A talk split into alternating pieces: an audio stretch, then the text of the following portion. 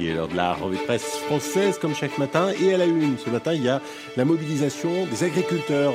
Il y a un changement historique dans la grande distribution, ma chère Julie, ça va vous intéresser. Et d'alimentation, on en parle aussi ce matin dans le Figaro. Mais là, pas de lapin, non, c'est de poulet dont il est question. Today's story, Neil, is about a food that a lot of people around the world eat for breakfast. It's Business La revue de presse du business de la bouffe. avec Olivier Fray. Et Daniel Coutinho.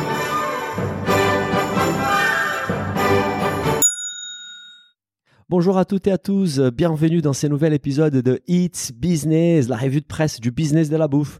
Je suis comme d'habitude avec Olivier Fray qui s'inquiète de l'augmentation de l'impôt sur l'alcool en Irlande. Bonjour Olivier. Salut Daniel, bonjour à tous. Oui, euh, effectivement, quand j'ai vu le, le prix des bières euh, com- Ah. com- commence à augmenter là-bas, Ça t'a fait mal, hein ouais, ouais, ça m'a fait un peu mal pour eux. hein.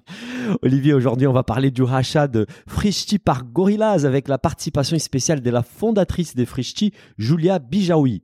Mais on parle aussi du casse-tête des Dark Kitchen pour la mairie de Paris, de la grande distribution, notamment avec plus d'informations sur une éventuelle fusion entre Carrefour et Auchan. On parlait également des picards, des fruits et légumes qui viennent d'ailleurs et de la forte augmentation du prix de la- de l'alcool en Irlande. On commence tout de suite avec les rachats qui a fait la une des médias cette semaine. C'était sur Challenge. Pourquoi la foodtech Frishti va être rachetée par l'allemand Gorillaz? Alors Olivier, c'est un chapitre des plus des six ans qui se clôt pour Frishti et une étape très importante dans la consolidation du secteur du quick commerce en France. Oui, en effet, en fait, les cofondateurs de Frishti, hein, Frishti, c'est, euh, on, on le rappelle, euh, on peut le rappeler, hein, mais c'est, c'est quand même un des pionniers en c'est fait le pionnier, ouais. des dark kitchen et des dark stores parce Ah oui. que euh, c'est- c'était une, une des premières boîtes à faire ça, à, à cuisiner des repas qui livraient pour le déjeuner. Et c'est, c'est- ils font partie des premiers aussi à s'être lancés un peu sur un supermarché euh, Tout virtuel. hein. Et, et en fait, ils ont décidé effectivement de céder cette fois-ci 100% du capital hein, C'est une vraie de- sortie, de l'entreprise, donc euh, au champion allemand du quick commerce, Gorillaz. hein, euh, on rappelle, Gorillaz a seulement deux ans d'existence, hein, donc. euh, Oui. vous imaginez euh, un peu tout ça. Et, et Gorillaz aujourd'hui vaut à peu près 3 milliards de dollars. Ouais, 3 milliards de do- dollars pour une boîte qui a été créée il y a deux ans. C'est encore un cadre d'une start-up survalorisée dans les cadres des levées de fonds. Mais dans tous les cas, ce qui importe ici, c'est qu'ils ont largement les moyens de s'acheter Frishti.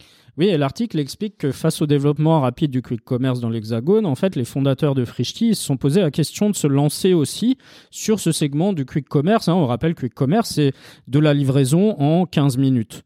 Donc, euh, en fait, il faut avoir quand même des, des, des dark stores, comme on dit, hein, Oui, des, oui. des entrepôts un petit peu partout dans, dans les villes pour livrer rapidement. Et, et Frishti, en fait, ils étaient à l'origine positionnés sur la livraison de repas pour le déjeuner. Ils ont développé euh, depuis 2018 une activité aussi de livraison de courses à domicile. Tout à fait. Et du coup, en fait, ça leur a permis de lisser en fait toutes les livraisons euh, sur la journée. Hein, c'est plus concentré uniquement sur le petit déjeuner, le déjeuner. Et je pense que Mais, Frishti euh, avait déjà une 18 vingtaine d'entrepôts dans Paris, par exemple. Ouais, voilà. Et du coup, ça, ça permet de, de travailler un peu toute la journée et, et du coup d'amortir les, les coûts de, de la livraison et des livreurs. hein. Bien sûr. Et en 2021, selon Challenge, le, le chiffre d'affaires de Frishti était d'environ 60 millions d'euros. Ah, 60 millions quand même, c'est une belle réussite entrepreneuriale. C'est- déjà Faut une belle entreprise. ouais. Ouais, ouais. Et en fait, euh, en décidant de se lancer sur, sur ce créneau-là de la livraison en 15 minutes, les fondateurs, euh, ce qui s'est passé, c'est qu'ils ont fait face à l'arrivée.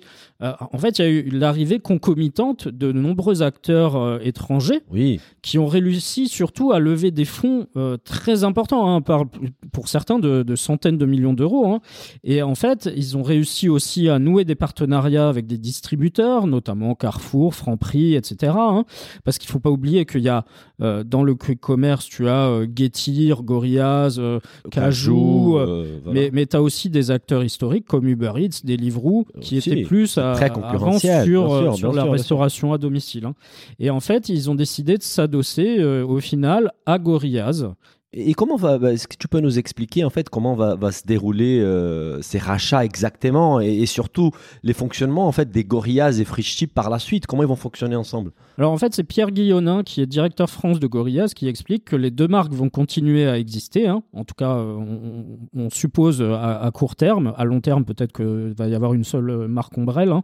Et selon les données de Fox Intelligence, En fait, l'ensemble, si on, si on les combine Gorillaz et Frishti, ça pèse à peu près 17% de la livraison Ah, express à Paris. C'est genre euh, Frishti 15 et Gorillaz euh, Voilà. 2%, un truc Ouais, comme ça. ouais, quoi. ouais, c'est c'est déjà pas mal. Et ils possèdent à eux deux un total de 47 sites hein, disséminés à la fois à Paris, Lyon, Lille, Bordeaux. Oui. Enfin, ils sont dans, dans beaucoup de grandes villes. hein. Ça, c'est en France. Après, il y a toute la dimension internationale qui peut intéresser Évidemment. Frishti. Olivier, pour mieux comprendre les coulisses des Cédiles et la vision pour les années à venir, je te propose qu'on appelle Julia Bijaoui, cofondatrice des Frishti. Ça te va? Allez, allons-y. Bon, on, on l'appelle. J'espère qu'elle va nous répondre. Oui, bonjour. Bonjour Julia, c'est Daniel Olivier des Hits Business. Comment vas-tu? Bonjour Julien. Très bien, merci. Bonjour. Bon, alors euh, Julia, tout d'abord, félicitations pour cette nouvelle étape des Frishti. Euh, si tu es d'accord, on aimerait te poser quelques questions pour mieux comprendre les deals avec Gorillaz. Ça te va? Bien sûr, avec plaisir. Bah, tout d'abord, comment avez-vous vécu cette explosion du qui- quick commerce en Europe ces deux dernières années avec l'arrivée des nombreux acteurs, hein, Gorillaz, Getir, Cajou, qu'on levait quand même beaucoup, beaucoup de fonds, plus que vous avez fait avec Frishti. Vous avez vu cela comme une menace ou une opportunité? On a plutôt vu ça comme une opportunité. Euh, ce qu'il faut savoir, c'est que ces entreprises ont commencé à exploser avec le Covid. Mhm. Donc, euh, de manière générale, le Covid a accéléré les usages des consommateurs autour de euh, la digitalisation de cer- certains euh, services, et notamment euh, celui de, de se nourrir, euh, à la fois via la livraison de plats cuisinés, mais aussi la livraison de courses. Donc, globalement, le marché a été voilà, en expansion. Et le fait d'avoir des acteurs concurrents, finalement, ça permet d'évangéliser le consommateur et de pas être tout seul avec son bâton de pèlerin. Donc nous, on a plutôt vu ça comme comme une opportunité, d'autant que dans ce monde-là, Frishti a toujours été très différencié, avec un vrai positionnement autour du frais, euh, des circuits courts, du direct producteur euh, pour la partie course, euh, mais aussi des plats cuisinés qui permettent vraiment d'avoir une offre qu'on ne peut pas trouver dans le supermarché d'en bas de chez soi et qui accompagne le consommateur du midi au, soir, du lundi au dimanche. Voilà. Et du coup, quand est-ce que les discussions en fait avec Gorillaz elles ont démarré et, et pourquoi en fait avoir pris la décision de céder la totalité du capital à Gorillaz et pas à un autre acteur euh, du marché français par exemple? Alors, euh, les, les discussions ont démarré il y a plusieurs mois euh, entre fondateurs. En fait, c'est le fondateur de Gorillaz avec qui on a, on a échangé. On s'est, on a beaucoup parlé de vision, de ce qu'il essayait de construire, de ce que nous on essayait de construire, et, euh, et on s'est rendu compte que on avait un ADN en fait, et, enfin en tout cas un objectif très proche. C'est-à-dire que on est des services qui, qui, sommes là pour aider les gens euh, à gagner du temps, c'est sûr, euh, les livrer plus rapidement, les aider à ne plus prévoir, à s'adapter à leur mode de vie. Mais il essayait, euh, lui aussi de son côté, de construire un inventaire qui permette d'apporter des meilleurs produits aux consommateurs. Euh, plus frais, plus transparent, plus local. Même s'il a eu moins de temps pour le faire, les visions étaient très alignées et ils étaient en train de développer beaucoup de choses qui allaient dans notre sens. Euh, que ce soit euh, les kits à cuisiner, euh, les- les- l'inventaire local, etc. Donc euh, voilà, on s'est on s'est dit, bah, dans ce monde qui va très vite, lui et nous, on, on, on a soit le choix de continuer à, à- à construire nos histoires chacun dans notre coin. Lui a déjà construit neuf pays, effectivement levé beaucoup de capitaux, mais il n'a pas le savoir-faire et, et il lui manque pas mal de briques euh, pour que le modèle soit complet. Et Frishti, à l'inverse, bah, n'a qu'un pays, c'est sûr, euh, et euh, a, la- a le choix de pouvoir lever des fonds tout seul et se développer et aller lui-même euh, ouvrir deux, trois, quatre pays dans, dans les deux ans qui arrivent. Mais euh, voilà, la combinaison des deux fait qu'on apporte euh, le scale de Gorillaz d'un côté, le savoir-faire de Frishti de l'autre, euh, et voilà, on crée vraiment un leader européen assez rapidement, et c'est euh, le temps, euh, le temps compte euh, dans ces dans ces marchés. Bah, super, c'est très clair, Julia. On, on- on connaît votre discrétion par rapport aux chiffres, mais on va essayer peut-être d'avoir plus d'informations par rapport à ces deals. Est-ce que tu pourrais nous donner plus de détails, par exemple la valorisation des Frishti Est-ce que les fondateurs des Frishti ont fait une partie en cash-out Est-ce que vous devenez actionnaire donc des Gorillaz? Euh, Et combien de temps vous allez rester impliqué dans cette opération-là? Alors, évidemment, je ne vais pas pouvoir répondre à toutes ces questions, mais je comprends que, que tu les poses. Euh, non, ce que je peux, ce que je peux vous dire, c'est euh, euh, que nous, on est, enfin voilà, il y a, il y il une, on a beaucoup d'actions. Enfin, c'est un deal principalement en action, donc on est très, on- vraiment, c'est plus qu'il faut le voir comme une fusion. Alors évidemment, il y en a un qui est plus gros que l'autre. Eux sont plus gros que nous, mais euh, on a, voilà, on a énormément de de, de comment dire d'enjeux dans l'avenir et on est là pour créer un leader européen. Nous, on voit ça comme le début d'un nouveau chapitre, Mhm. mais le début, d'un chapitre où bah, le quick commerce est encore très faiblement pénétré dans, les, dans le marché français, mais même dans le monde. Les usages sont en train de grandir très vite, mais on est qu'au début. C'est le début de cette aventure incroyable qui pour moi est une, une des révolutions de ce siècle en termes de en matière de commerce. Et ce que je dis souvent, c'est qu'on est en train d'inventer le supermarché nouvelle génération. Euh, au service du consommateur pour lui apporter plus de praticité, plus de fraîcheur, etc. Donc euh, c'est euh, voilà, nous on se voit comme le début d'une nouvelle aventure qui est une, une entité conjointe, mais on va on va tout faire pour bah, être un des, enfin, maintenir la place de leader qu'on a aujourd'hui et continuer à faire grandir la proposition de valeur pour le client. Donc on, les voit plutôt pas comme une, sortie, on va dire, pour les fondateurs des Frischti, mais justement une fusion qui va vous donner les moyens pour aller plus loin et continuer à impliquer dans les projets. C'est exactement ça. Ok. Merci. Et, du coup, euh, quelle est euh, la, stratégie en fait euh, de, de, Gorillaz maintenant? L'idée, c'est de développer Frishti à l'international. Enfin, on, a vu dans l'article de Challenge que l'idée, c'est de garder les deux marques. en tout cas, c'est pas précisé à court terme, à long terme, mais est-ce que l'idée, c'est de développer Frishti à l'international? Est-ce que vous allez aider Gorillaz en France et pourquoi pas continuer à garder les deux marques indépendantes? Alors je vous réponds. Premier objectif euh, de notre stratégie, c'est de continuer à se développer en France sous nos deux marques, puisque les deux marques ont des positionnements différents avec chacune des marques assez fortes et une vraie communauté de clients. Euh, donc garder les deux services tout en créant les synergies euh, opérationnelles qui font du sens et qui nous permettront peut-être demain de livrer encore plus vite et d'être plus proche de nos clients, euh, de proposer des meilleurs prix, euh, des produits encore plus frais, etc. Et continuer à être, on est aujourd'hui leader sur ce marché du quick commerce, euh, le deuxième sur le marché de la same day delivery. Donc mmh. voilà, cette avance, on veut évidemment la, la maintenir et puis continuer à, à, grandir à mesure que le marché se développe. Premier objectif. Deuxième objectif, c'est euh, scaler internationalement beaucoup de briques de Frishti et de notre savoir-faire. Il y a d'abord bah, la technologie et notre savoir-faire logistique. Euh, Aujourd'hui, on est un des seuls acteurs dans le monde à savoir opérer le quick commerce de manière rentable sur les opérations. Donc c'est euh, unique et évidemment c'est euh, important au niveau du groupe qu'on puisse aller euh, scaler ce savoir-faire et ces, ces learnings qu'on a euh, voilà créé en six ans d'histoire.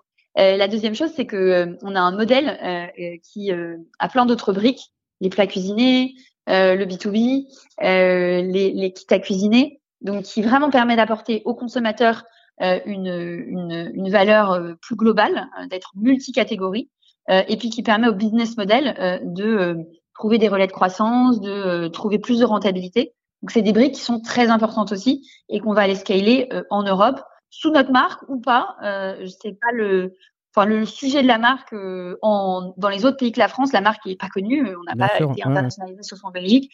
Donc, ce qui est plus important, c'est le savoir-faire et c'est ces briques qu'on va scaler. Euh, Est-ce que ce sera sous la marque Fishti ou pas Ce sera euh, une décision qu'on prendra euh, dans les prochains mois. D'accord. Et, moi, j'ai une dernière question, en fait. Euh, c'est plus sur la scalabilité des, des startups françaises. En fait, c'est encore un acteur français qui est racheté par un étranger. Donc, est-ce qu'il y a un problème de, scalabilité réelle, de, pour lever des, centaines de millions d'euros euh, comme le font ces acteurs-là euh, Est-ce que c'est un problème français ou comment l'expliquer finalement? Parce que c'est vrai que vu de l'extérieur, on se dit bon bah c'est encore une food tech française qui est rachetée par une food tech étrangère en fait. Je pense pas, euh, je pense vraiment pas. Enfin, vous avez vu, il pleut des licornes en ce moment, 25 licornes ou 26. Donc non, au contraire, la French Tech, elle est en train de totalement prendre son essor et de manière indépendante avec des acteurs français qui même rachètent beaucoup de boîtes européenne. Ou, euh, vous avez, enfin, juste euh, Luco, euh, l'assurance habitation qui rachète son, son, concurrent allemand. Donc, je pense vraiment pas qu'il faut en tirer une leçon la, française, pas du tout. Au contraire, je pense que, que, que l'écosystème tech français se, se, développe dans le très très bon sens. Et dans la food tech plus spécifiquement, il y a des très grosses consolidations.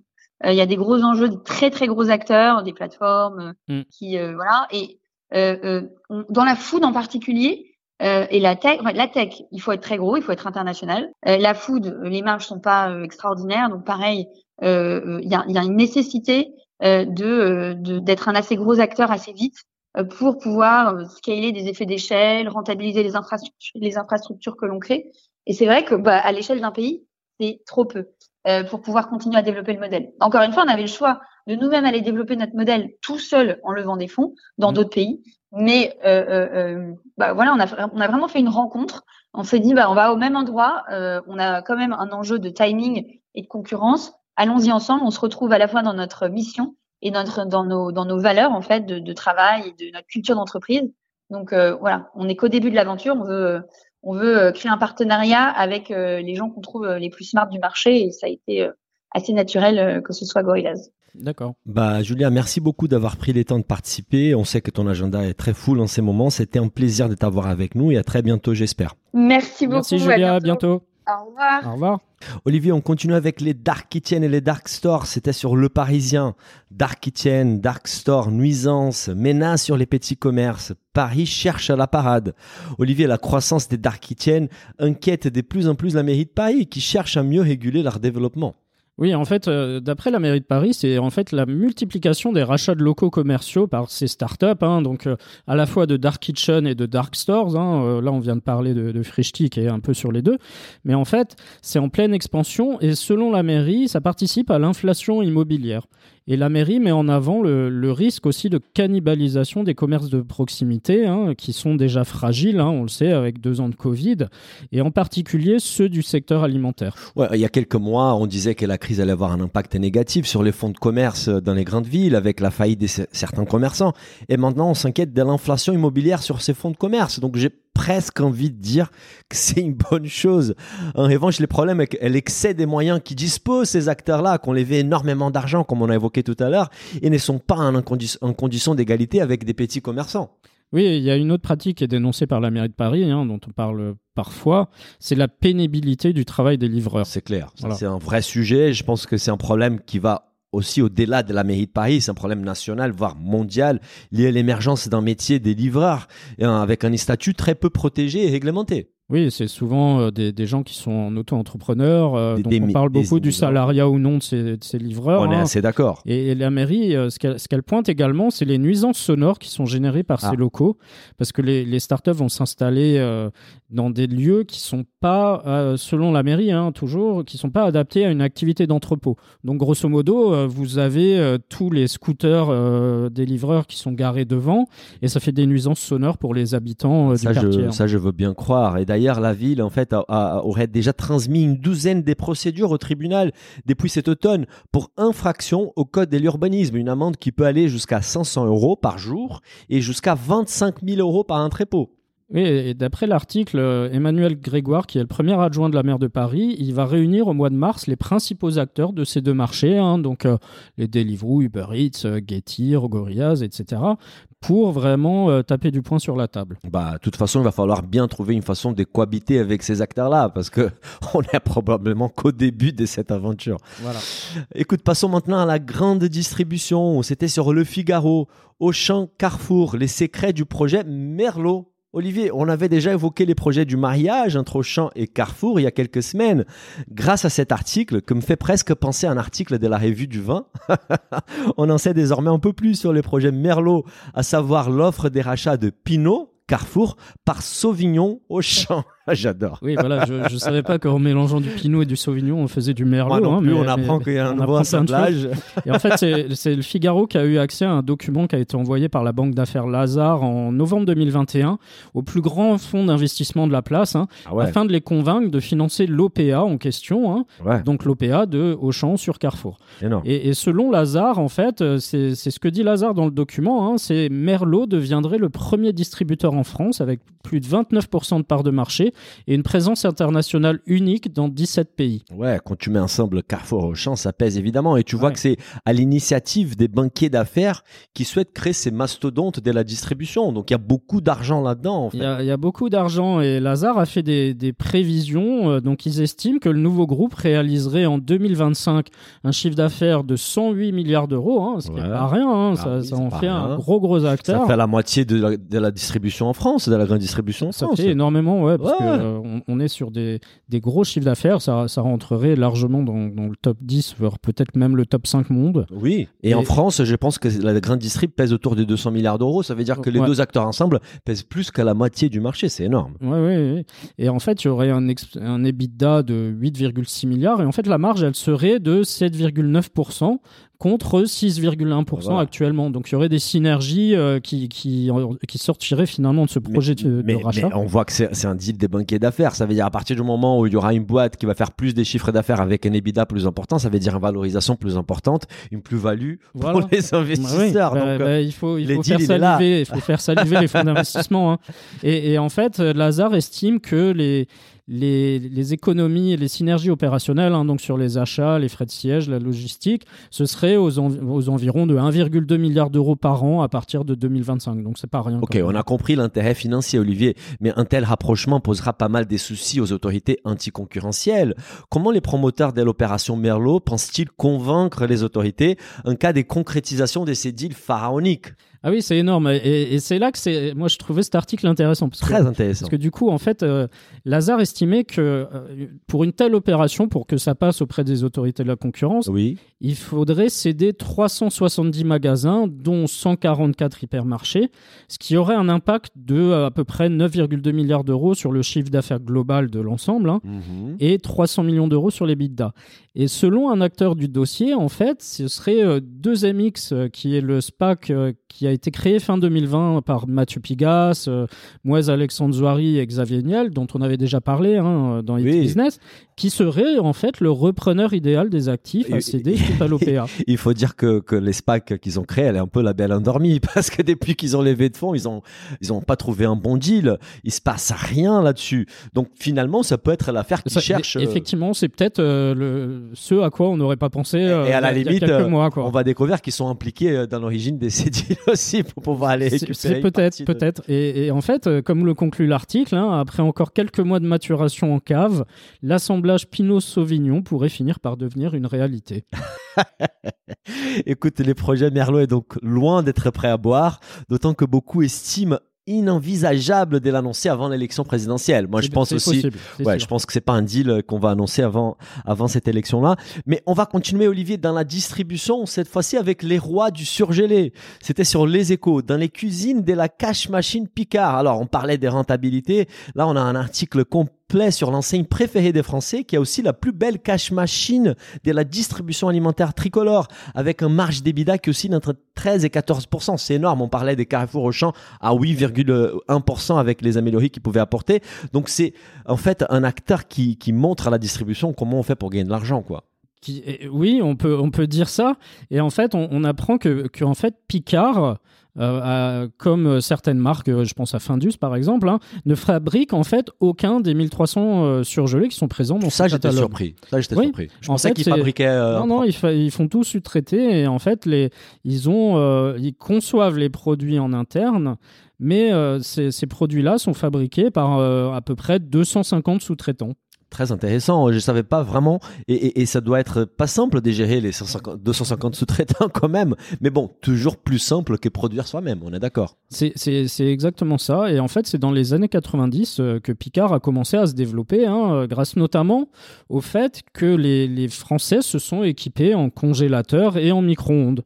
Ah ouais. Hein, la, plupart bah. des produits Picard, tu peux les réchauffer facilement au micro-ondes. Et Oui, c'est oui. vrai que c'est à partir de ce moment-là. Cela a marqué une vraie révolution en cuisine et pour Picard, qui existait déjà depuis 1974 avec un premier magasin ouvert à Paris. Mais ça marchait pas des ouf. Si on n'avait pas de congélateur, pas des micro-ondes, c'était un peu compliqué. Ouais, voilà. Donc, si, si on refait un peu l'historique, hein, euh, Picard a passé le cap des 300 magasins en 1994, Quand même, hein. celui des 500 magasins en 2002. Et en fait, le, la raison du succès de l'enseigne, euh, selon l'article, c'est l'innovation. Ah oui, Parce que On euh, confirme. hein. chaque année, Picard, il lance euh, 250 produits et ils vont revisiter autant de recettes euh, de produits qui sont déjà existants. C'est clair, et comme l'affirme Philippe Cadet, DG Commerce et Produits chez Frial, un sous-traitant de Picard, la grande différence entre Picard et les autres distributeurs, c'est que Picard lance des produits qui n'existent pas, et les autres copient. Et c'est vrai, euh, on a même, euh, mais il n'y a pas que des sites. hein. Nous avons récemment évoqué les- la magnifique raclette bol, que je ne pense pas qu'elle a rencontré un fort succès, mais c'est vrai qu'il faut saluer la créativité et l'innovation des Picards. Écoute, si, si le raclette ball revient l'hiver prochain, ça veut dire que ça a marché. Donc, on, on saura l'hiver prochain si ça a marché. Mais euh, moi, j'ai trouvé une autre information intéressante dans l'article. hein, c'est la manière dont Picard conçoit ses produits, en fait. hein. Ah ouais. Et on découvre, par exemple, que les équipes travaillent en trinôme. Il y a un salarié des achats, un salarié du marketing et un salarié de la R&D qui travaillent ensemble. Donc, Un ils bon vont mix. élaborer un- dans un premier temps un brief dans lequel ils vont définir ce qu'ils veulent, à quel prix, avec quel fournisseur. Et ensuite, c'est l'enseigne qui va s'occuper de, produire la recette et qui va même jusqu'à aller dessiner le produit.